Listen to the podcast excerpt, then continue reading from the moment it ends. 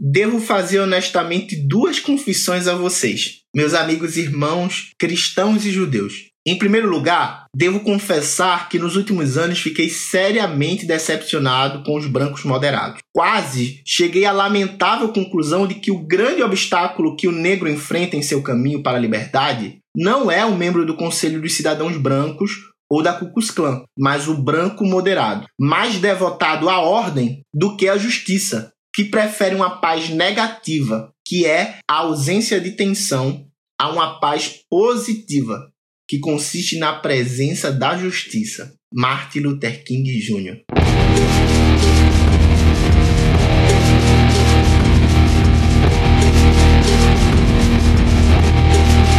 Aprocretez!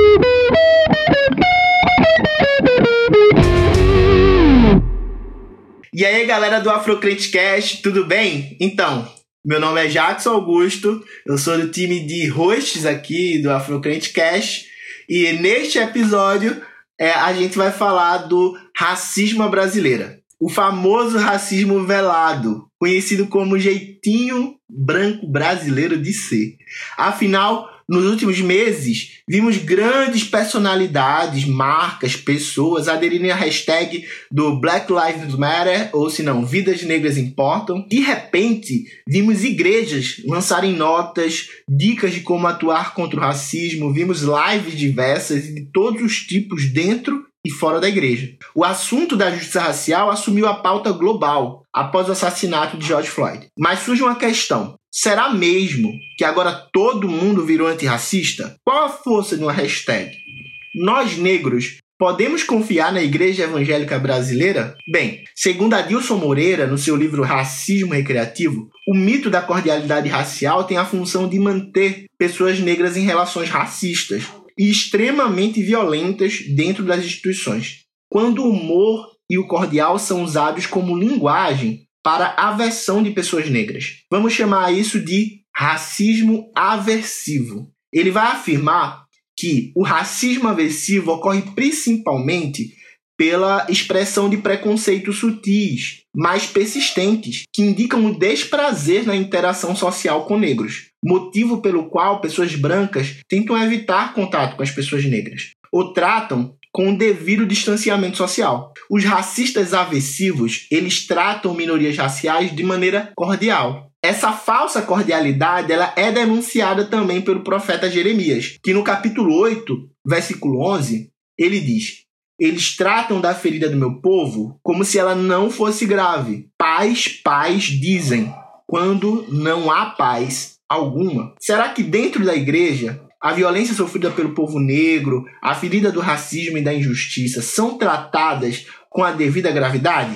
É urgente pensar uma igreja que tenha coragem de denunciar as práticas injustas em todos os níveis, dentro e fora de suas estruturas. Neste episódio, vamos falar da importância de ocupar, resistir e subverter como evangélicas e evangélicos negros dentro das estruturas. Então, gente, estamos começando mais uma Cast, né? Como a gente já falou. E eu queria que as meninas se apresentassem, que hoje está com Vanessa Barbosa e Fábio Oliveira, grandes amigas, companheiras, inclusive de militância, de trabalho. E é isso, eu queria que começasse por Vanessa e depois por Fabiola. Oi, gente, eu sou Vanessa Barbosa, eu sou assistente social de formação, sou especialista uh, na gestão da assistência social, mestra em educação, culturas e identidades. Também tive um mestrado aí interrompido de serviço social, atuo como assessora do Movimento Negro Evangélico em Recife, e também da Rede de Mulheres Negras Evangélicas. Congrego na Igreja Batista em Coqueiral, também em Recife. Sou assessora da Escola de Fé e Política Martin Luther King e dos Sertões, que é um projeto também vinculado ao Instituto Solidário, que faz parte é, da igreja. E eu acho que é isso. Acho que é só isso. Só esqueci de dizer que é uma pentecostal que tá passeando na igreja batista. Né? Ah, é verdade. Eu sou uma mulher de tradição pentecostal, mas estou batista no momento. Estou na igreja batista. É. é. Na hora da oração, ela bate o pezinho, uma coisa assim. Ó, vamos lá. Glória. Adoro. Glória. Glória. Ó, vamos então agora pra Fabiola, né? Que é a mulher mais pentecostal batista que eu conheço. Vai lá, Fabiola. Olá, gente. Espero que todos estejam bem, todos e todas. Meu nome é Fabiola Oliveira. Sou daqui do Rio de Janeiro. Sou idealizadora, né? Fundadora e tô diretora executiva do Adara Cultura e Missão, que é um programa de formação cidadã para juventudes em situação de vulnerabilidade social. A gente atua né, com oficinas de formação cidadã em dinâmica racial, em unidades né, de cumprimento de medida socioeducativa aqui do Rio de Janeiro, os DEGASES, e em abrigos, né, em espaços de abrigamento institucional é, no município do Rio de Janeiro. Faço parte da comunidade Batista em São Gonçalo, que é uma comunidade orgânica, é um espaço encontro jornada, uma casa onde a gente tem tentado, né, experimentado essa resistência, né, no caminho com Jesus Cristo de Nazaré.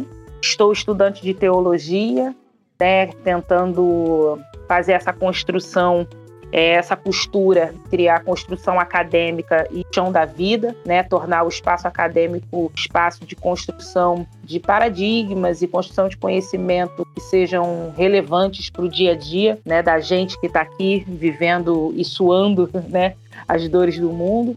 Estou pesquisadora né? no Janeiro Instituto de Pesquisa em fazendo a investigação né, da, do, da construção né, do, do conhecimento teológico espaços universitários no Brasil, a partir das perspectivas de relação étnico-racial. Um, e é isso, estamos aí na resistência. Valeu, valeu. Ó, oh, então, vamos começar a conversa de hoje. Irmão, ah, posso acrescentar? Pode sim, pode sim. Você sempre esquece a sua igreja. Eu falo pra... Ai. Eu, na verdade, eu só queria falar, sou Fabiola Maria, serva de Jesus, filha da Dona Maria da Penha, e, tamo, e tá tranquilo, mas tem que falar esses bagulhos, né? É, vamos lá, agora. É, eu estou como articuladora evangélica né, no, no projeto Usina de Valores do Instituto é, Vladimir Herzog, é, onde, eu sou, onde eu tenho a sorte né, e a graça de ser companheira de trabalho do meu irmão Jackson também, é, onde a gente tem feito articulações né, para pensar o fazer, né, o viver né, mundo evangélico brasileiro a partir das perspectivas de direitos humanos. Né? Então tem sido um pouco essa aí a nossa construção de caminhada. Massa, muito bom, muito bom ter vocês aqui, meninas. Então, vamos começar aí o papo. Então, tivemos nesses últimos meses né, uma grande explosão da pauta antirracista no mundo. E aí eu queria saber como, como vocês olham né, a relação da igreja brasileira com essa explosão da pauta antirracista no mundo. Porque a gente viu muitas hashtags levantadas, muitas lives de igreja. E a gente que trabalha na missão pela justiça racial, pela justiça social, a gente sabe que é, é, é algo que a gente sempre almejou, né? Que as igrejas falassem né, falassem sobre essa pauta. E sempre foi algo difícil de introjetar. A gente vê, viu igrejas bastante fechadas é, levantar hashtags, fazer lives, posts. É, bem, mas o que isso comunica assim, para a pauta da justiça racial? Avançamos? Essa é a pergunta. Para além das hashtags. Não, é, pode não começar aí. É... Obrigada, era isso. Brincadeira. Sabe aquela, aquele, aquela brincadeira assim? Sim! Não! Então, não. Tipo, é. não, não avançamos. E eu temo muito que essas esse cyberativismo, eu acredito que todos nós aqui concordamos e a gente não vai fazer também a, a injustiça de jogar tudo fora, dizer que as construções feitas a partir da internet não são não são válidas, pelo contrário, esse período agora aqui que a gente está conversando, que eu estou conversando aqui com vocês, né, é, tá fazendo um ano que eu vivi uma violência racista bem, bem complicada. Eu e o pastor Marco Davi, no ano passado, a gente sofreu racismo direto né, da Convenção Batista Brasileira. E por causa das redes sociais, pude conhecer várias comunidades de fé espalhadas pelo Brasil. Eu pude me conectar com pessoas que certamente eu não teria contato se não tivesse eclodido essa situação nas redes sociais. Então a gente não pode jogar tudo fora. E a gente se conheceu, né? A gente se conheceu lá em, em Maceió, porque. Você sempre se esquece que você veio no Odara. No Pô, sempre eu esqueço daquele... É verdade, eu fui, eu fui aí, verdade. Meu Deus, sempre me esqueço. Nos aproximou, né? Isso é um fato. É verdade. É e verdade. aí, então, assim, a gente não pode fazer isso, porque a, a internet de fato é uma plataforma de, de publicização, de visibilização mais amplificada, um, uma arena que muitas das vezes é uma arena que promove muita morte, mas também promove muita vida, porque faz pessoas terem acesso a discussões pela primeira vez. Então, definitivamente aqui a gente não está fazendo a internet um lugar de desqualificação e só a luta no chão da vida que serve. Não. Senão a gente acaba sendo anacrônico, né? A gente não pode desconsiderar as ferramentas do nosso tempo. Mas definitivamente eu compartilho aqui com a minha irmã Vanessa, com você, meu irmão, e com todas as pessoas que né, vão se aproximar aqui desse, desse podcast. Eu compartilho com vocês uma impressão que eu tenho: que a luta, essas hashtags, esses textões de Facebook, de Instagram, esses, esses vídeos todos, servem como um travesseiro muito confortável de penas gansos silvestres do Himalaia. Travesseiro fofinho que quando a gente passa o dia, a gente deita a nossa cabeça nesse travesseiro e fica confortável para dormir. A sensação que eu tenho é que as hashtags e, e esse engajamento todo de rede social é isso. É um conforto, como quem diz assim, já paguei a militância de hoje, já paguei o ativismo de hoje. Só que pagar ativismo sob a lógica do Cristo, porque é o nosso alvo aqui, né? É por ele, é nele, é para ele. Ele é o início, ele é o fim, ele é o meio, é por causa dele que a gente está aqui, é por causa dele que a gente fala, é nele que a gente constrói as nossas narrativas. A nossa narrativa é Jesus, né? E, e a narrativa de Jesus é: tem fome? Dá comida. Tem sede? Dá água. Tá preso? Vai ver. Participa das aflições comigo. Participa das perseguições comigo.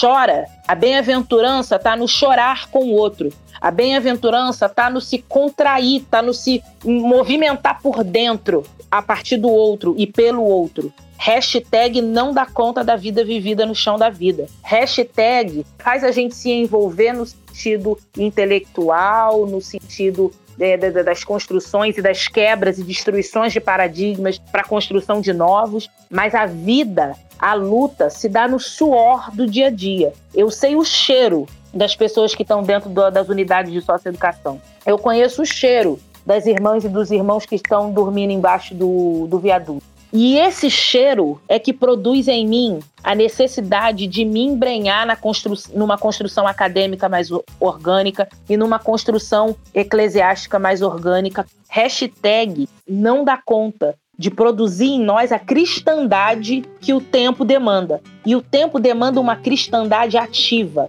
A cristandade demanda uma, uma resiliência ativa, em que a igreja, de fato, assume o seu papel profético e seu papel de braço estendido de Deus na sociedade. Então é por essa razão que eu acho que as hashtags só são um afagozinho no ego de cada um para dizer que não, que não pagou a militância de hoje. E eu acho que a gente tem que avançar nisso. E aí, Vanessa, esse, esse travesseiro aí que Fabelo, né? Travesseiro para eles dormirem com a consciência tranquila. O meu travesseiro é o travesseiro de Jacó. Já viu que o travesseiro de Jacó, que era pedra? Que ele encontrou. meu travesseiro tem a ver com esse aí, não, meu filho. Eu tô dizendo assim, né? Eu acho interessante essa questão de como a, a tecnologia ela ela é utilizada como um fim, né? Um fim da praxis, um fim, né? Ou a própria praxis das pessoas, né? O próprio engajamento das pessoas se limita à ferramenta, ao uso da ferramenta, né? E não a uma integralidade, né? Que é isso que a Fabíola está trazendo, da organicidade, da experiência, né? Dos corpos próximos, sabe? Do cotidiano. E a experiência, né? Do, dos sentidos do corpo, né? Mesmo, que é onde a gente se conecta e também se se revela em Deus, né, através da nossa existência. E aí é aquela coisa, eu sei que sei e penso que a, as tecnologias elas trazem esse desafio, né? Há anos atrás a gente teve o rádio, né, que veio também como uma maneira de comunicar e de aproximar pessoas, de fazer ter acesso, né? Quantas pessoas não foram educadas ou reeducadas ou quantas atividades foram permitidas através do rádio e uma cultura que foi gerada, até a cultura, a cultura de consumo através da TV, né? A expansão, grande expansão do capitalismo também aqui, é, se for pensar, a América Latina se deu através da utilização né, de anúncio, de mídia, de merchandising, de, de propaganda através da TV. E também muito de informação foi passada através da, da TV. E eu acho que a internet e as redes sociais são mais uma ferramenta que pode, sabe, ou pode alavancar alguma coisa que está em curso, ou também pode reproduzir, como a gente tem observado vários discursos de hoje, várias plataformas que disparam, né? É, mensagens de morte, de desmobilização e de desinformação, né? Através é, desses canais. Então, especificamente sobre a militância, eu acho que a gente tem que ter uma sabedoria de como utilizar isso e uma sabedoria no sentido de que é simplesmente o meio, não é o fim. Eu, eu tinha comentado e retomo a, a, questão de que já fui muito questionada porque não me posiciono nas redes sociais sobre alguns temas, né, que são considerados urgentes, mas quando a gente vai ver, vai analisar a raiz daquele problema, é um problema histórico que necessita de engajamento contínuo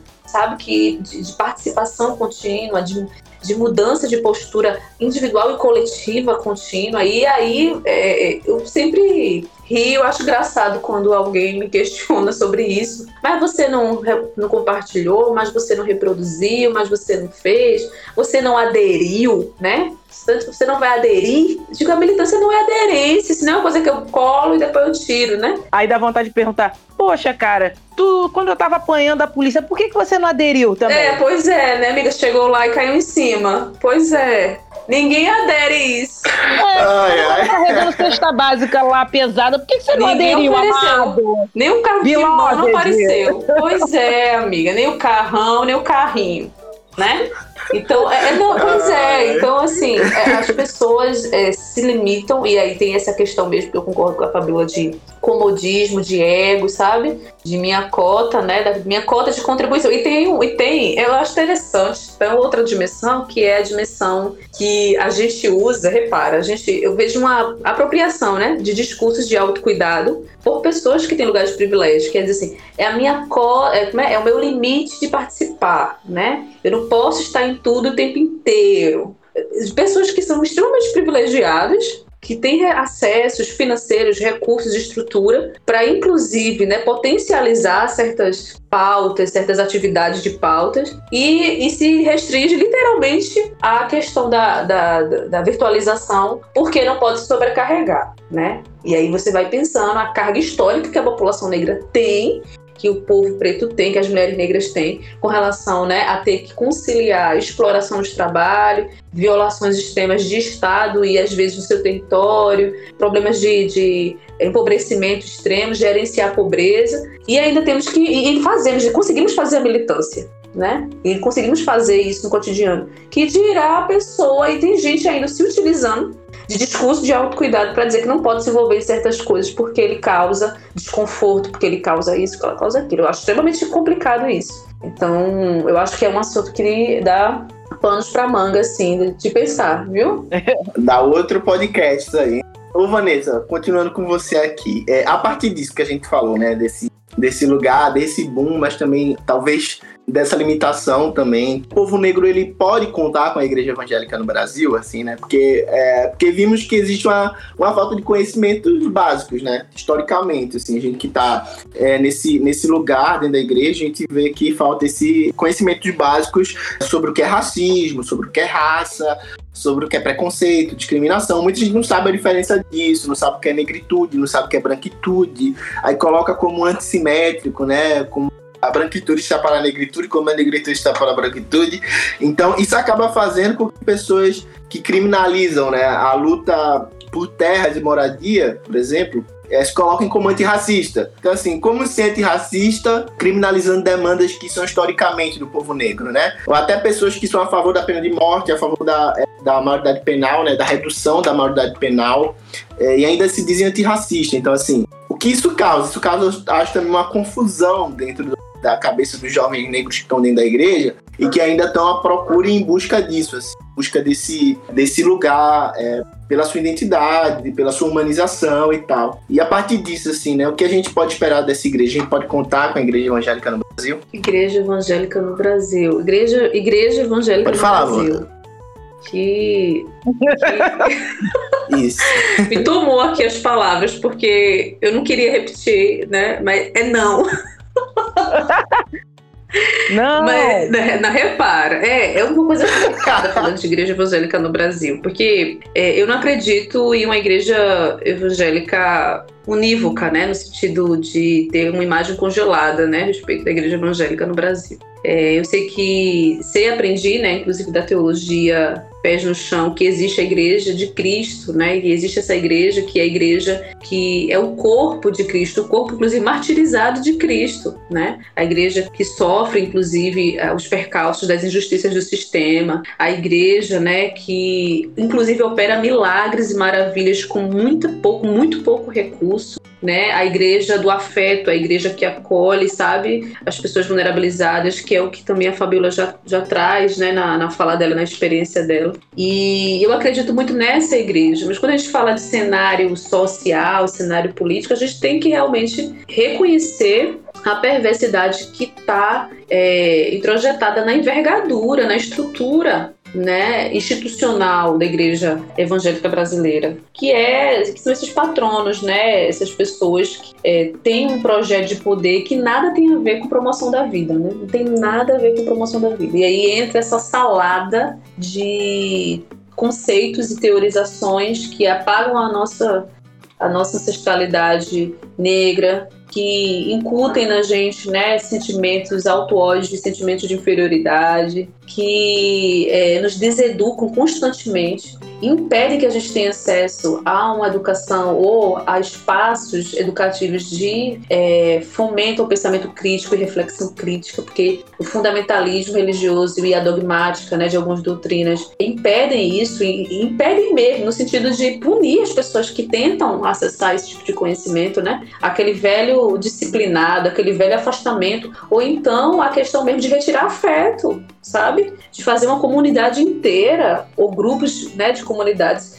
se voltarem contra pessoas que estão na luta, estão numa, num fronte de militância em prol da vida, sabe, da justiça social. Então, existe esse grupo de poder e com esse grupo de poder a gente não tem é, é, a questão mesmo da, da pedagogia, né, do afeto, no sentido de que só o diálogo dá conta, não. É um enfrentamento, sabe, que tem que, que ser de disputa, de imposição e de constrangimento no sentido mesmo da denúncia, né? Eu acho que constrangimento não cabe, mas a denúncia mesmo das práticas, tanto de pecado como criminosas. Então, eu acho que nesse sentido é, não dá para deixar na mão dessas pessoas e confiar. A gente tem que fazer esse trabalho que a gente já tem feito historicamente, né, quanto população negra, inclusive quanto população negra dentro da igreja evangélica, nesse sentido, né? É, e disputar esses lugares e também é, fortalecer, não deixar de fortalecer e praticar a justiça com a massa e o conjunto da população que foi vitimado nesse processo. Né? E aí a gente tem um trabalho a ser feito, ser realizado, é, de, e aí é um trabalho histórico continuado, assim, contínuo, né? E, e, e qualitativo, de não deixar as pessoas, por exemplo, eu sei que tem pessoas que são de uma geração possa ser que não vá assimilar é, é, todo o conteúdo, esse conteúdo que a gente fala, né, da afrocentricidade, pensamento crítico, da educação. Talvez, talvez não. Mas nem por isso a gente vai largar a mão dessa pessoa, no sentido de é, estar abertas ao diálogo e ao afeto, não afetividade sadia, nesse caso mas é, ter um projeto, sabe? Um projeto de reeducação do nosso povo, inclusive no espaço evangélico. Muito bom. Você, Fabiola, a gente pode contar com a igreja, essa igreja que se diz antirracista e a favor da redução da moralidade penal? Não! Obrigada, era isso que eu queria falar. É... é Obrigada, é gente, pela oportunidade. Obrigadão mesmo. É... é luta, né, cara? A gente tem, a gente tem tentado bater aqui nessa tecla, né? Desse nosso encontro aqui, deixar bem, bem nítida a necessidade da gente, da gente responder, antes de qualquer coisa, a pergunta de qual igreja evangélica que a gente está falando. É, se a gente está falando da igreja evangélica onde a maioria das pessoas pretas estão inseridas dentro delas, igrejas pentecostais e neopentecostais, essas igrejas, elas, a gente pode, elas se importam com a vida das pessoas negras porque são elas que têm militado em favor das suas próprias próprias vidas historicamente dentro dos territórios empobrecidos. A Igreja de Jesus aquela biboquinha, aquela portinha pequenininha, no meio da favela da Providência, que quando uma mãe perde seu filho assassinado pelo, pela Polícia Militar do Estado do Rio de Janeiro, e esse filho era rimo de família, ela tem que lidar ainda com a criminalização da história do filho dela, que automaticamente é assassinado ao tráfico, que automaticamente esse menino, que era rimo de família, ele vira aquele possível traficante, aquele possível assaltante, aquele possível bandido,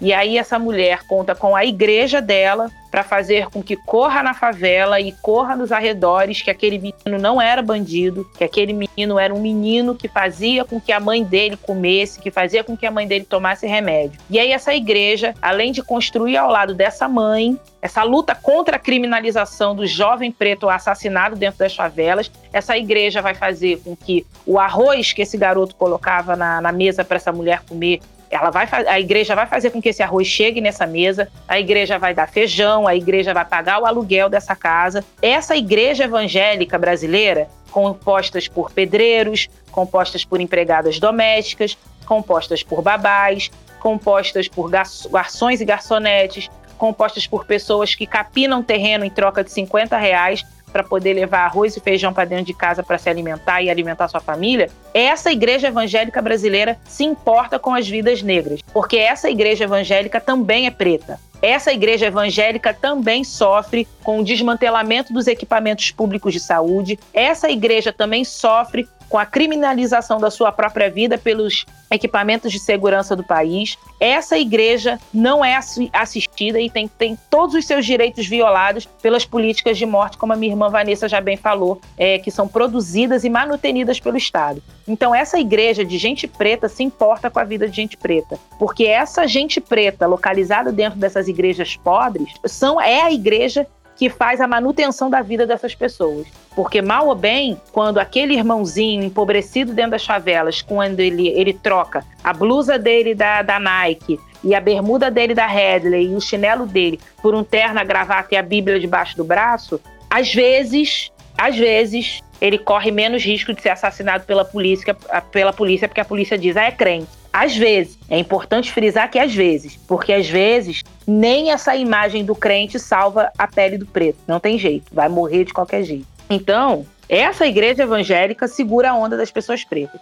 Agora, as igrejas históricas, as grandes lideranças das igrejas pentecostais e neopentecostais que enriquecem às custas das pessoas pretas, elas não. Elas precisam que as pessoas pretas pre continuem solapadas pelo racismo, porque em cima é, é, é, o amontoado de corpos pretos que vão que vai crescendo, é que vai formando os castelos dessas grandes lideranças religiosas branco-masculinas, heteronormativas que a gente tem visto e que a gente tem chamado de igreja evangélica brasileira. As vidas pretas para essas grandes corporações evangélicas importam por quê? Porque são as vidas pretas que fazem as suas cantinas funcionarem, são as vidas pretas que fazem o, o, os serviços das, igreja, das igrejas funcionarem. Aí, nesse sentido, as vidas pretas importam. Então, a gente precisa saber de qual igreja evangélica que a gente está falando. Se a gente está falando da igreja evangélica orgânica, que é braço estendido de Deus para a sociedade, as vidas pretas importam, porque elas mesmas fazem construções para manterem as suas vidas. Agora, as grandes corporações, as grandes igrejas, empresas, as vidas pretas importam só para o banheiro continuar limpo. Isso aí, isso aí. É, isso é forte, isso aí. Ó, em clima de despedida de culto, eu me lembrei agora, vocês falando que no final de tudo a gente falando que é ser igreja. Eu tava pensando nisso. E eu me lembro de uma frase de, uma frase de James Cone, né? que ele vai falar que antes a igreja é o povo sofredor de Deus. É, e ele fala que por isso a gente deve se lembrar de que Cristo não foi crucificado sobre o altar entre duas velas, mas numa cruz entre dois ladrões. Ele não está em nossas igrejas suburbanas, pacíficas, sossegadas e confortáveis, mas no gueto, combatendo o racismo dos brancos religiosos. Então acho que é muito do que a Fabiola colocou, muito do que Vanessa colocou. É, tivemos casos recentes de evangélicos negros que foram assassinados, né? Como George Floyd, que estava lá em Minneapolis e ele estava lá porque ele era missionário e ele foi porque ele era missionário. Então é, a gente também teve o caso de João Pedro, né? Que era do grupo de jovens de sua igreja E, inclusive, esse termo, né, ele, ele, ele era um jovem criado na igreja, criado no evangelho. Foi um termo usado pelo primo dele para justificar quando tentaram criminalizar o João Pedro, né? Tentaram dizer que ele estava errado, que ele, enfim, algo do tipo. E o primo dele na rede social falou: "Ah, mas João Pedro ele foi criado no evangelho". É, é algo que, que comunica muita coisa pra gente em relação a isso, né? Inclusive, é, esse lugar de humanização, mas esse lugar também de justificativa, tem que justificar sua existência. E a gente também tem o caso do Miguel Otávio aqui em Recife. A sua família é evangélica, né? Tanto que é, nos protestos a família foi, levantou a Bíblia e disse que acreditava na justiça de Deus, assim, não na justiça dos homens. E que estava lutando, no caso, pela, pela justiça no caso do, do Miguel. E aí fica a pergunta, eu queria saber é, de vocês, né? É, as vidas negras criadas no evangelho importam para os evangélicos? Ou a gente não tem noção disso, assim, não tem noção que as pessoas que morrem também são pessoas evangélicas? Ou a gente tem noção e ignora isso? É, como é essa relação? É até uma coisa resgatando que eu estava falando né, anteriormente aqui na, nessa nossa construção coletiva aqui. De que igreja evangélica que a gente está falando? Que, né, porque a, essa pergunta, as vidas negras importam para a igreja evangélica? Aí a gente tem que saber de qual igreja evangélica que a gente está falando. A gente está falando da igreja de Jesus Cristo, que é o braço estendido do próprio Deus na sociedade, que quando vê gente com fome dá comida, que quando vê gente com sede dá água, que quando vê gente presa né, encarcerada vai visitar, que quando tem gente com dor chora junto, que participa das humilhações e das perseguições e das frustrações e das indignações de Jesus. A gente está falando da Igreja de Jesus ou a gente está falando da instituição evangélica brasileira que inevitavelmente, inevitavelmente, se a gente fecha os olhos por mais que a gente esteja concentrado nesse, nessa ala que a gente tem chamado de progressista, embora é, valha outro podcast a gente discutir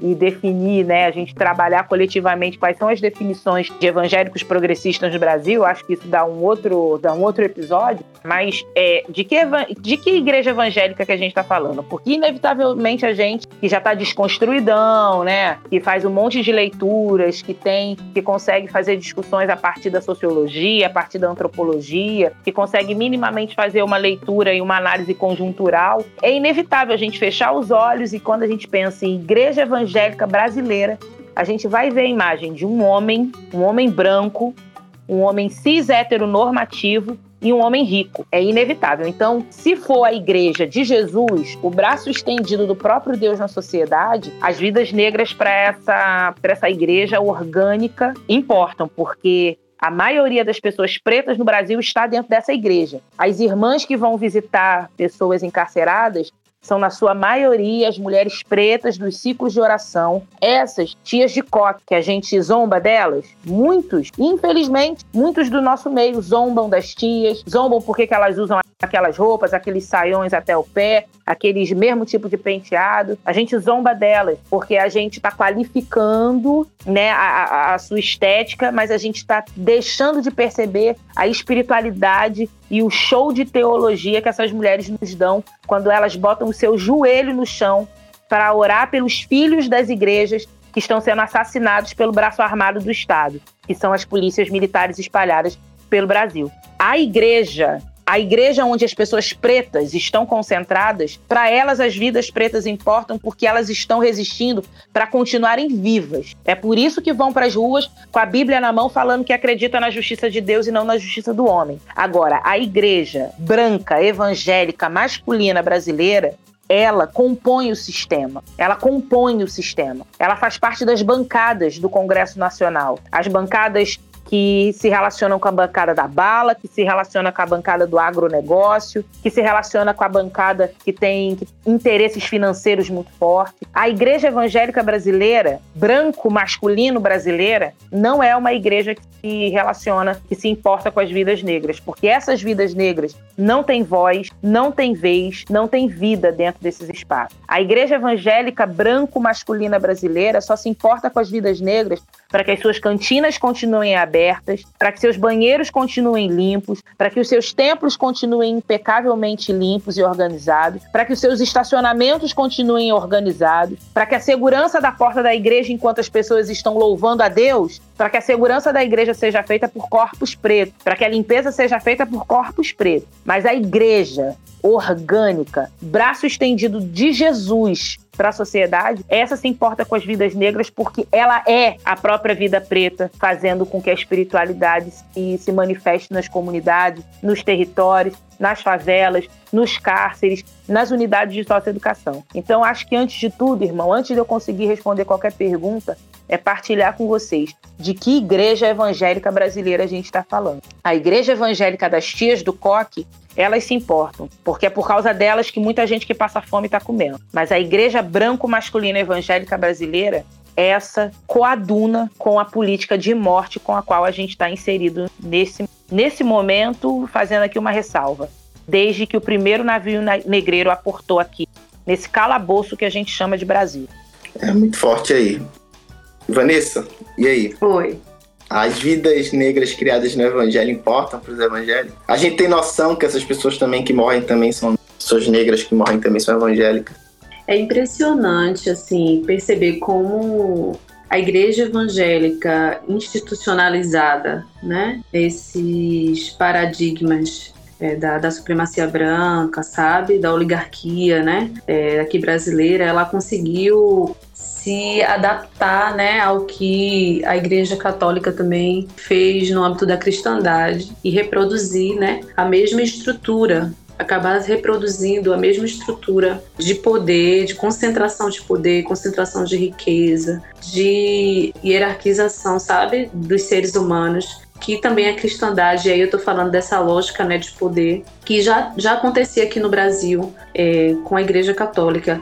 E também é impressionante perceber que é isso tudo que a, a traz é, no depoimento dela, na visão, né, na interpretação também, na análise dela, é de como o povo preto ele consegue subverter, né? Ele subverteu toda a estrutura, toda a lógica de opressão que a igreja, dentro do catolicismo, enquanto sistema, é, é ela fazia, né, operar para manter o status quo da escravização, do escravismo aqui colonial no Brasil. E o povo preto conseguiu subverter tudo isso, né, e manter a sua suas raízes ancestrais, conseguiu resistir, né, a, a partir de tecnologias de ressignificar é, seus cultos, seus saberes, guardar as suas sabedorias e transmiti-las oralmente. E isso aconteceu, também acontece também com, com esse universo evangélico. Eu gosto muito quando a Fabiola traz e a pergunta, né, de que igreja evangélica a gente está falando, porque é justamente trazer o olhar e a atenção para quem está em um lugar de julgamento, um lugar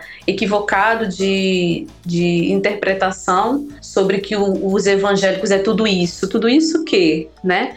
Eu fico um pouco irritada quando as pessoas colocam, né, que, que evangélico é tudo fascista, que evangélico é tudo isso, que evangélico é, é, é alienado. Eu escutei muito isso, né, durante anos, inclusive na minha vida acadêmica, essa reprodução de estereótipos, que na verdade são estereótipos que são, inclusive, é, destinados às pessoas negras, né, à população negra, de modo geral, né, a população que foi vulnerabilizada, que foi marginalizada, que foi destituída é, é da, da sua é, essência de dignidade. Então, quando a gente fala de, de, igreja brasileira e se a igreja se conhece, é muito importante perceber como é que é, essas pedagogias de opressão da igreja ela conseguiu se massificar, se pulverizar né, na cultura popular, vamos por assim dizer, mas também como a, a capacidade de autonomia da população negra consegue resistir. Eu acho que o pentecostalismo e os até os neopentecostais, eles têm muito disso.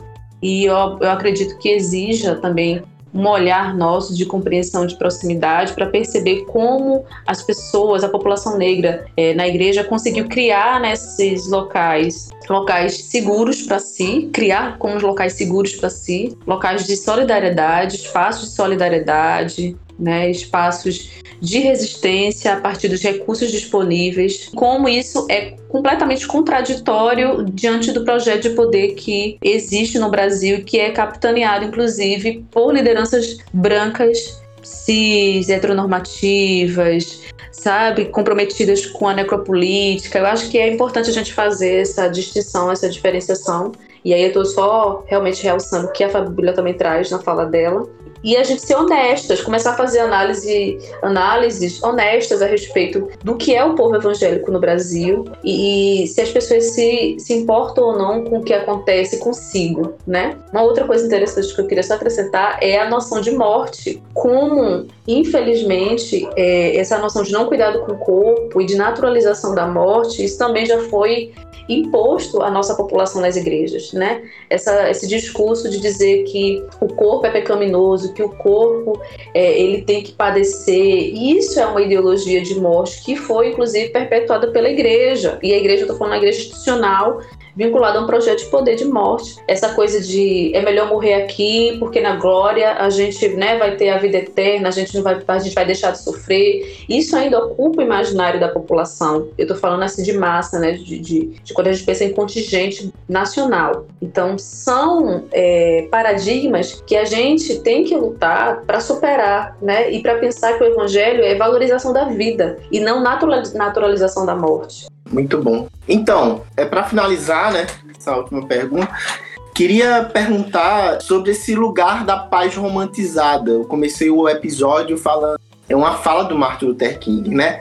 Ele fala justamente dessa essa paz rasa, paz falsa, dessa paz negativa é, sem, sem, sem justiça não, não existe paz, assim, né? Sem, sem justiça, sem paz. E esse lugar da paz romantizada, é, que existe principalmente né, a partir da experiência de pastores e teologias né, dentro do, da experiência do ser branco, dentro da experiência branca, né? Como, como a gente olha, vocês olham para esse argumento, né? Do concordo com você em relação ao seu objetivo, mas não posso concordar com seus métodos de ação, por exemplo. Né? Esse lugar é o lugar do empoderamento, é o lugar é, também do onde a gente vai falar diretamente com Deus sobre nossos problemas e não são poucos, né? É, mas também onde a gente vai arrumar forças para depois, além da oração, ir lá fazer é, ação lá no, no, no, sistema penitenciário, no sistema prisional, é, é, da oração que a gente vai fazer as nossas ações dentro das comunidades locais. Então, é, como é que vocês olham para esse argumento do concordo com você em relação ao seu objetivo, mas não posso concordar com seus métodos de ação. Eu, eu fico sempre lembrando de uma de uma fala do, do Malcolm, Malcolm X, que ele fala assim, a pessoa branca conservadora e a pessoa branca progressista elas são iguais, são iguais. Elas só diferem em uma coisa. O conservador é mais honesto. Ele, ele de cara já. E aqui a gente tem que, inclusive, também fazer um, uma aspas, né, um parêntese que a gente precisa, inclusive, da mesma forma que precisamos definir melhor o que é progressista, a gente também precisa definir melhor o que são os conservadores, né?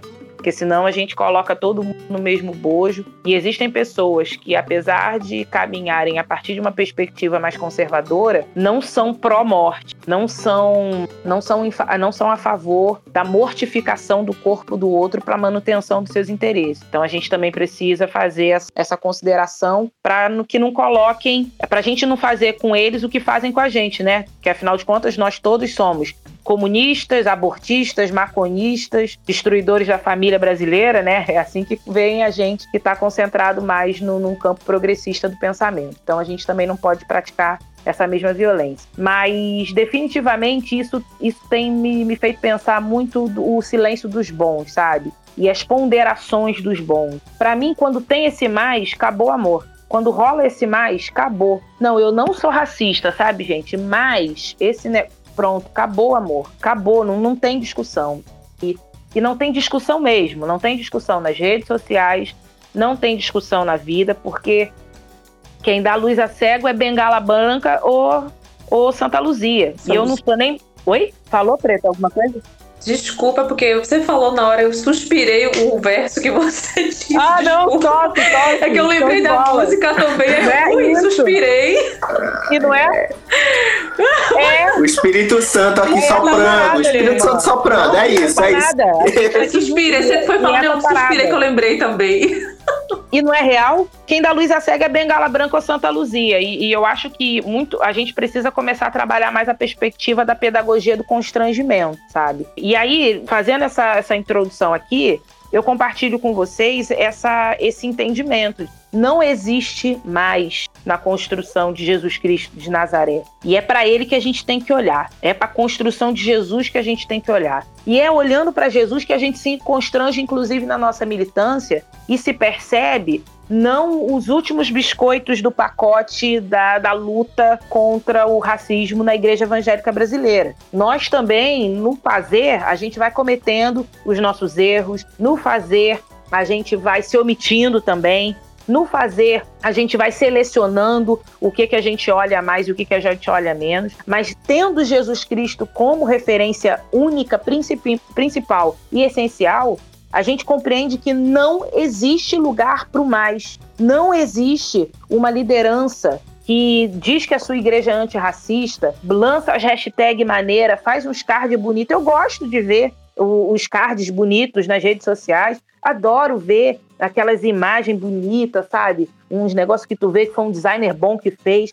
Mas o púlpito, o púlpito continua em silêncio. O púlpito continua dizendo que não é vidas negras que importam, são todas as vidas que importam. Aí eu vi um negócio na rede social que eu achei interessante. Se numa rua tem uma casa pegando fogo, aí os bombeiros chegam lá, os bombeiros vão tacar água em todas as casas, inclusive as que não estão pegando fogo? Ou eles vão focar nas, na que está sendo destruída pelo fogo? É disso que a gente está falando. A gente está falando de, de uma análise matemática e pragmática, porque também eu, eu penso que a nossa construção, enquanto pretas e pretos evangélicos, que estamos aí na resistência, denunciando e anunciando o reino de Deus através do flagrante né, do pecado do racismo, então as pessoas ficam falando, né, nessa coisa de que todas as vidas importam. É óbvio que todas as vidas importam, mas no final das contas, a palavra de Deus diz que a verdadeira religião é o quê? Cuidar dos órfãos e das viúvas. Quando a gente pensa no contexto, né,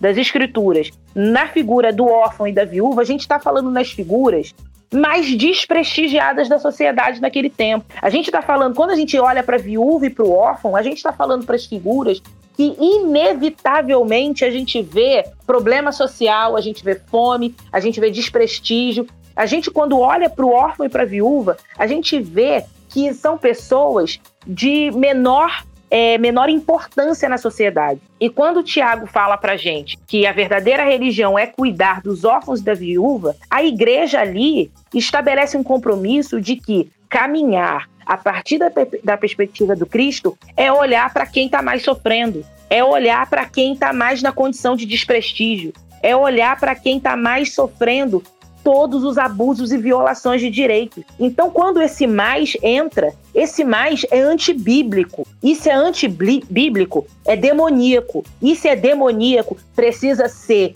é, denunciado e precisa ser é, como é que é aquela palavra que a gente fala? Repreendido em nome de Jesus. Se dentro Exorcizado. Exorcizado. É isso, meu irmão. Essa é a palavra. Exorcizado. A gente precisa começar a falar as palavras como elas são. Se existe. Não, eu entendo a luta do negro, mas a luta do negro, a gente pode fazer esse, essa analogia com a órfã e com a viúva se a verdadeira religião é cuidar dos mais desprestigiados e as pessoas estão fazendo ponderações no cuidados com os mais prestigiados, é a voz de Satanás sendo é, proferida dentro da igreja evangélica. E, o, e Satanás a gente repreende com o nome poderoso de Jesus Cristo. E é isso que a igreja evangélica brasileira precisa começar a fazer: repreender Satanás dentro da igreja. Repreender Satanás que está sendo manifesta dentro das igrejas através do acúmulo de, de riquezas, dos, dos líderes evangélicos. Satanás tem que ser repreendido dentro das igrejas quando as mulheres que têm seus filhos assassinadas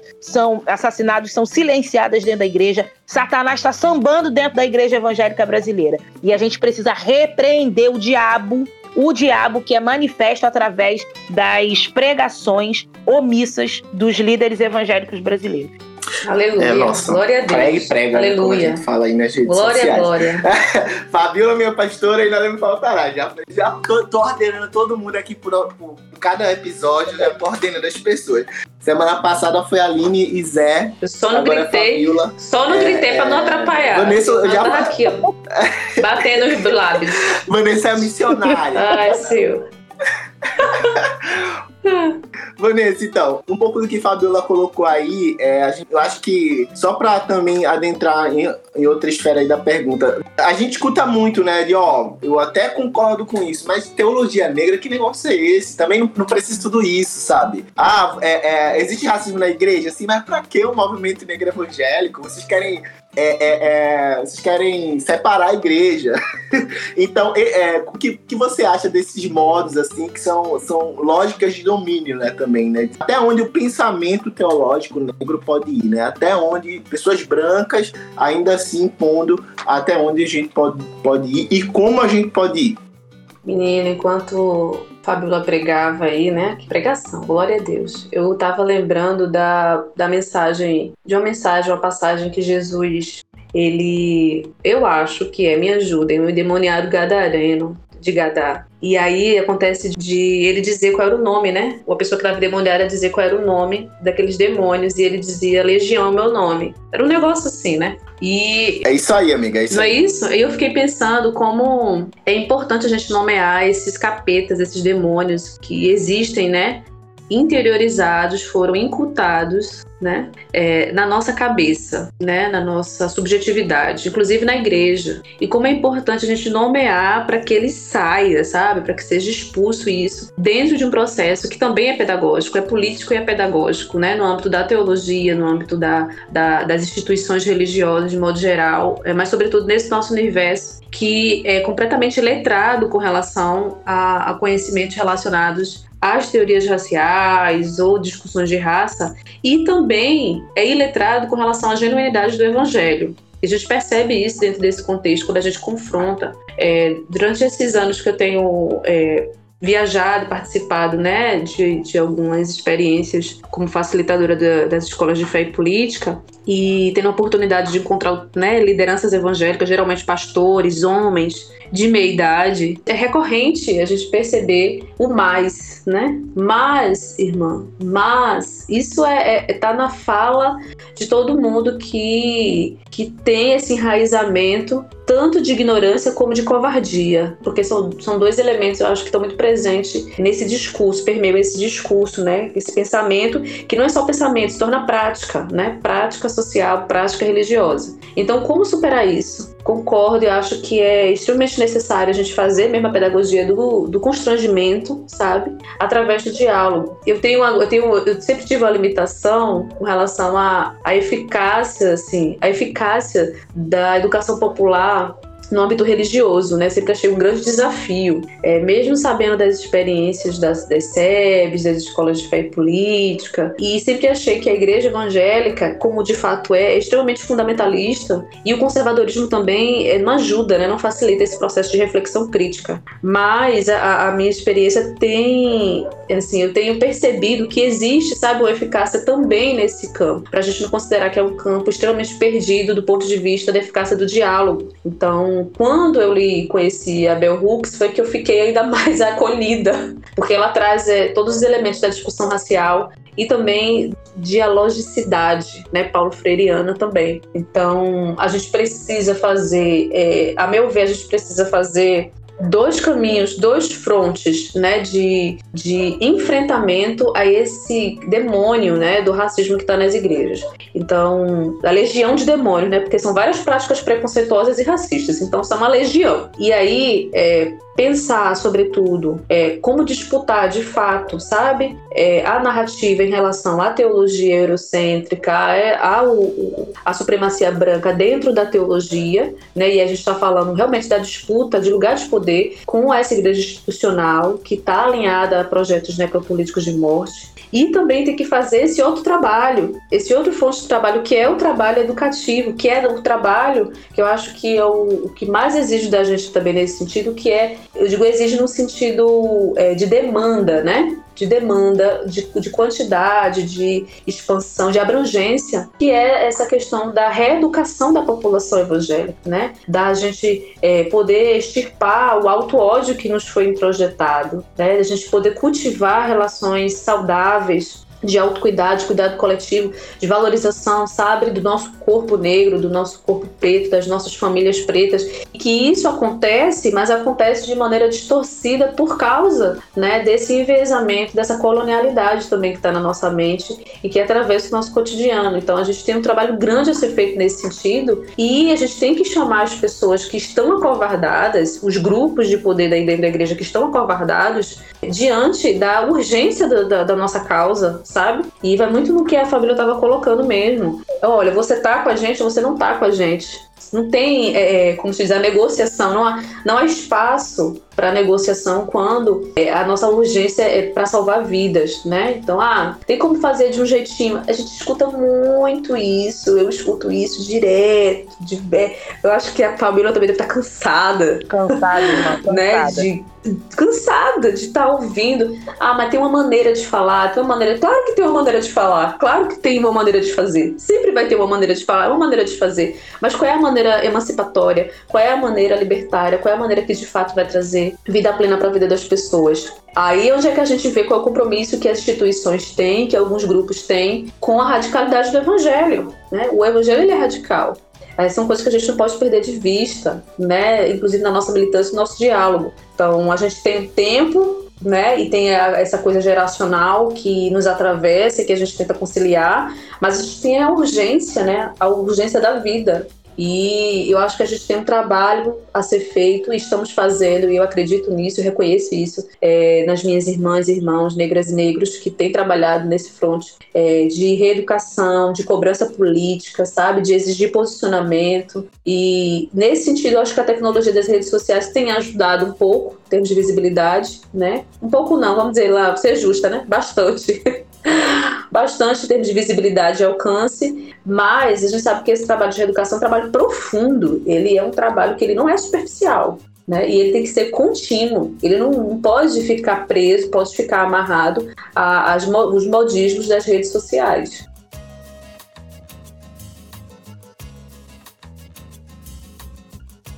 Bem, clima de final de culto, né? A gente primeiro agradece, né, a, a vocês, né, Fabiola, Vanessa, a disponibilidade. Estou aqui agradecendo em nome da equipe do, do Afrocriticast.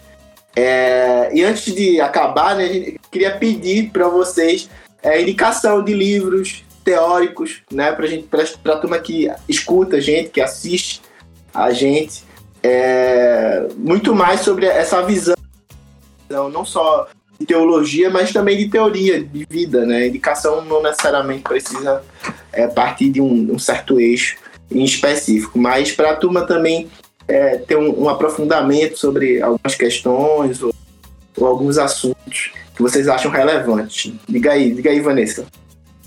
Então, eu acho importante é, a gente ter também no nosso arcabouço, assim, né, de, de leituras, todas as produções que têm sido feitas no campo da teologia negra aqui no, no Brasil, é, que são recentes, né, que são nossas, são contextualizadas nesse sentido. Eu acho importante que a gente tenha os nossos referenciais também das nossas experiências que o Ronilson Pacheco, né, produziu, tem pelo menos duas obras dele em mãos, que é Ocupar resistir e subverter, né? E tem a teologia negra também. Tem também os artigos, e aí eu tô. Eu queria inclusive deixar aqui na, na fala é, de ser uma, uma entusiasta das produções das mulheres negras evangélicas, né? A gente não tem muitos livros, de fato, nem na, da, da, teologia negra, né, de modo geral, da, dos intelectuais, ou das pessoas que estão fazendo, lideranças orgânicas que estão fazendo as coisas acontecerem, a vida acontecer, mas um pouquinho sobre a, a,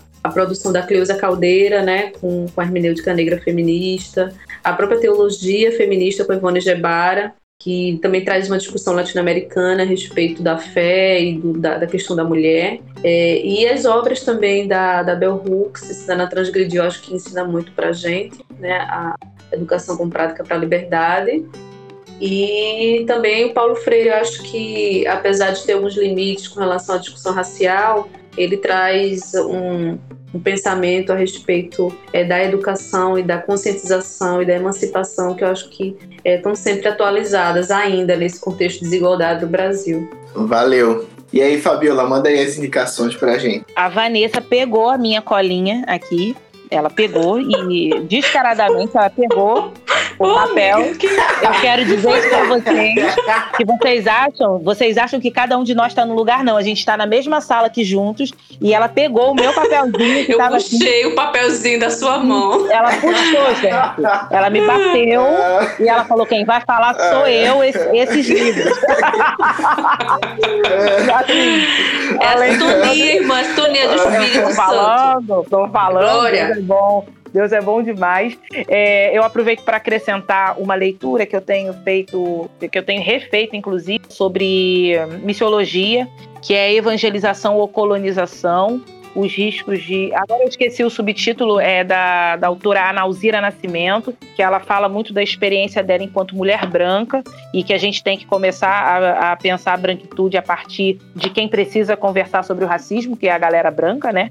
porque o racismo é um problema das pessoas brancas, e ela, enquanto mulher branca que fez e atuou durante 16, 17 anos em Angola, ela descobriu que ela era racista, se deu conta de que todos os processos missiológicos nos quais ela estava inserida tinham uma forte prática racista, então ela faz uma série de, de proposições para a gente pensar a, pra, a prática de missão é, a partir da emancipação e não da colonização do outro. É, compartilho também aqui é, alguns títulos do pastor Marco Davi é, de Oliveira, que é A Bíblia e as Cotas, e o outro que é a religião mais negra do Brasil, onde ele, onde ele coloca, né, a, onde a maioria de nós, pessoas pretas e pretos, que têm fé no Brasil, não estão nos terreiros de candomblé, de umbanda ou em outras religiões, estão nas igrejas pentecostais e neopentecostais.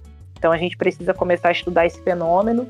Ah, você falando de Ronilson, aproveito para é, indicar um outro livro dele, um livreto quititinho, maravilhoso, chamado Profetismo, que eu acho que é importante a gente cada vez mais, é, pessoas da nossa geração, os pretinhos e pretinhas é, que estão vindo nessa geração depois da nossa, a gente pensar na nossa construção política, a gente pensar na nossa construção sociológica, a gente fazer debates a partir da antropologia, mas a gente não pode esquecer o dom profético e essencial, o dom essencial da igreja, que é a denúncia e o anúncio.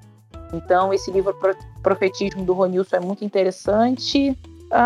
acho que é básico. E indico também uma literatura muito interessante, né, que reúne é um compilado de uma série de falas, discursos, né, de Desmond Tutu, que é Deus não é cristão. Cara, indicações pesadíssimas aí. Aleluia. O livro da Nauzira também tem aqui é o risco de fazer missão sem se importar com o outro. Ó, então, momento merchandise, o momento do jabá, como muitas pessoas dizem, livros dos corres pessoais aí de vocês, tem alguma coisa para dizer, uma coisa pra, é, pra indicar não, né, mas pra falar aí pro pessoal, me segue aí nas redes sociais, sei lá, né. Ó, mas aí sim nas redes sociais, tá? Acho que vocês falam, então amplificar isso aí, quem não segue Fabiola e Vanessa, Atualmente eu estou envolvida né, com um projeto é, de pesquisação, que é o Projeto Cidadã de Fé, um projeto ligado à Rede de Mulheres Negras Evangélicas.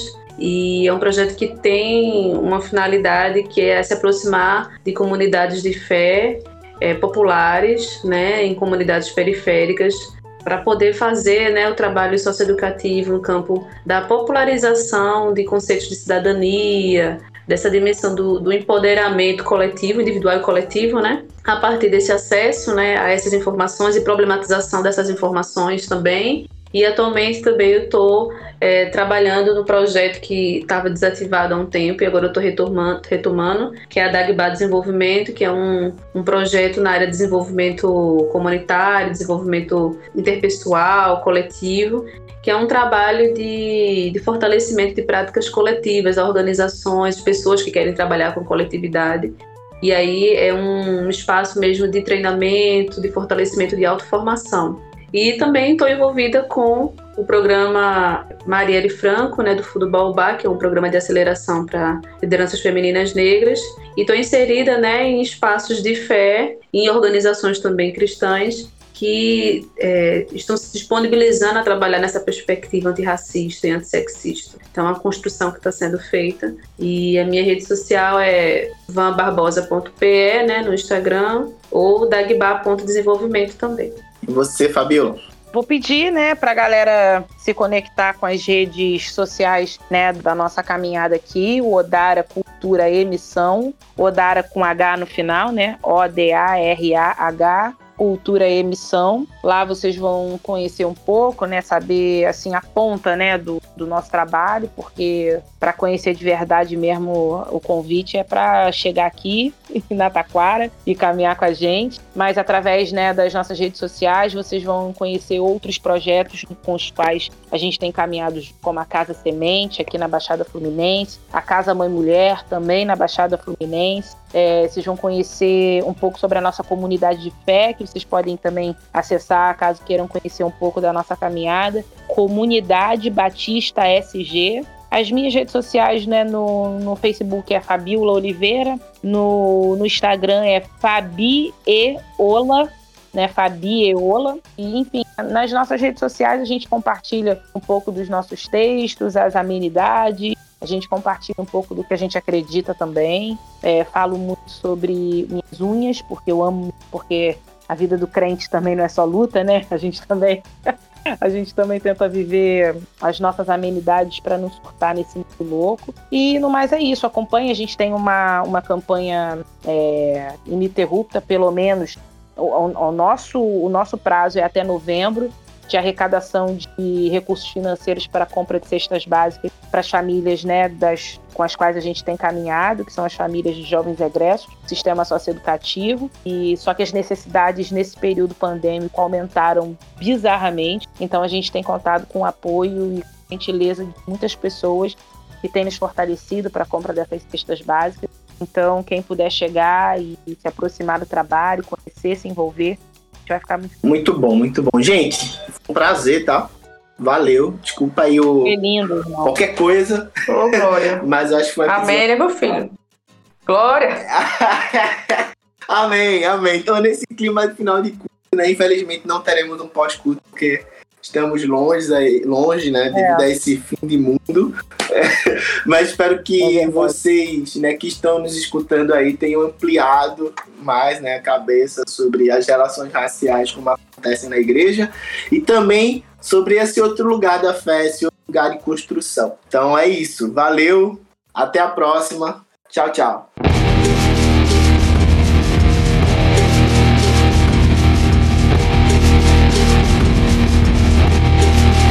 Aprocretei.